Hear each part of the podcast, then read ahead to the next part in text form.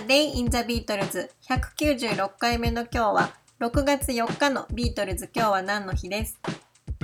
？1964年の6月4日ビートルズの初めてのワールドツアーがスタートしました。この前日の6月3日にリンゴは扁桃腺炎と咽頭炎を患い入院してしまいツアー初日の4日のコペンハーゲン公演から途中のオーストラリアのアデレード公演まではリンゴの代役でジミー・ニコルがドラマーとして参加しました。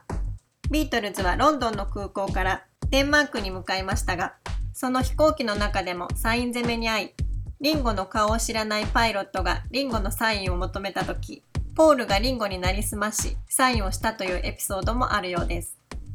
コペンハーゲンでの公演では熱狂的なファンが殺到し、メンバーが避難するという一幕もあったようですが、同行していたジミー・ニコルも、そのファンたちの狂気の沙汰について、後のインタビューで語っています。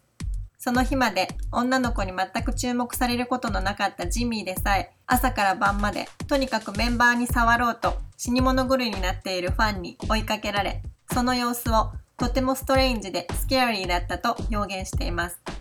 そして後にビートルズがツアーをやめてしまったことについても、彼らはミュージシャンだったのでツアー中の自分たちの扱われ方について退屈で危険が大きくなってきたためにツアーには価値がないと感じ始めたのだろうと共感を示しています。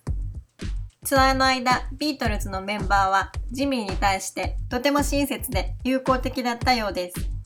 ジミー・ニコルはたくさんのビートルズのドラマーのファンが自分が参加したことで失望したと思うけど自分はビートルズにフィットするようにビートルズと同じスーツとヘアスタイルでリンゴのようにプレイしようと努力していたと語っています。そして演奏が終わると3人と一緒にお辞儀をしてファンに受け入れられるように振る舞いました。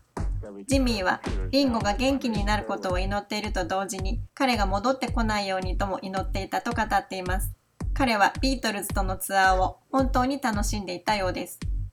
うまく演奏ができてなるべくリンゴらしく振る舞えて、スター的存在の個性的な3人と突然の非日常的な時間を共有するというのは誰にでもできることではないと思うので、それをやりきったジミー・ニコルは本当にすごいなと思います。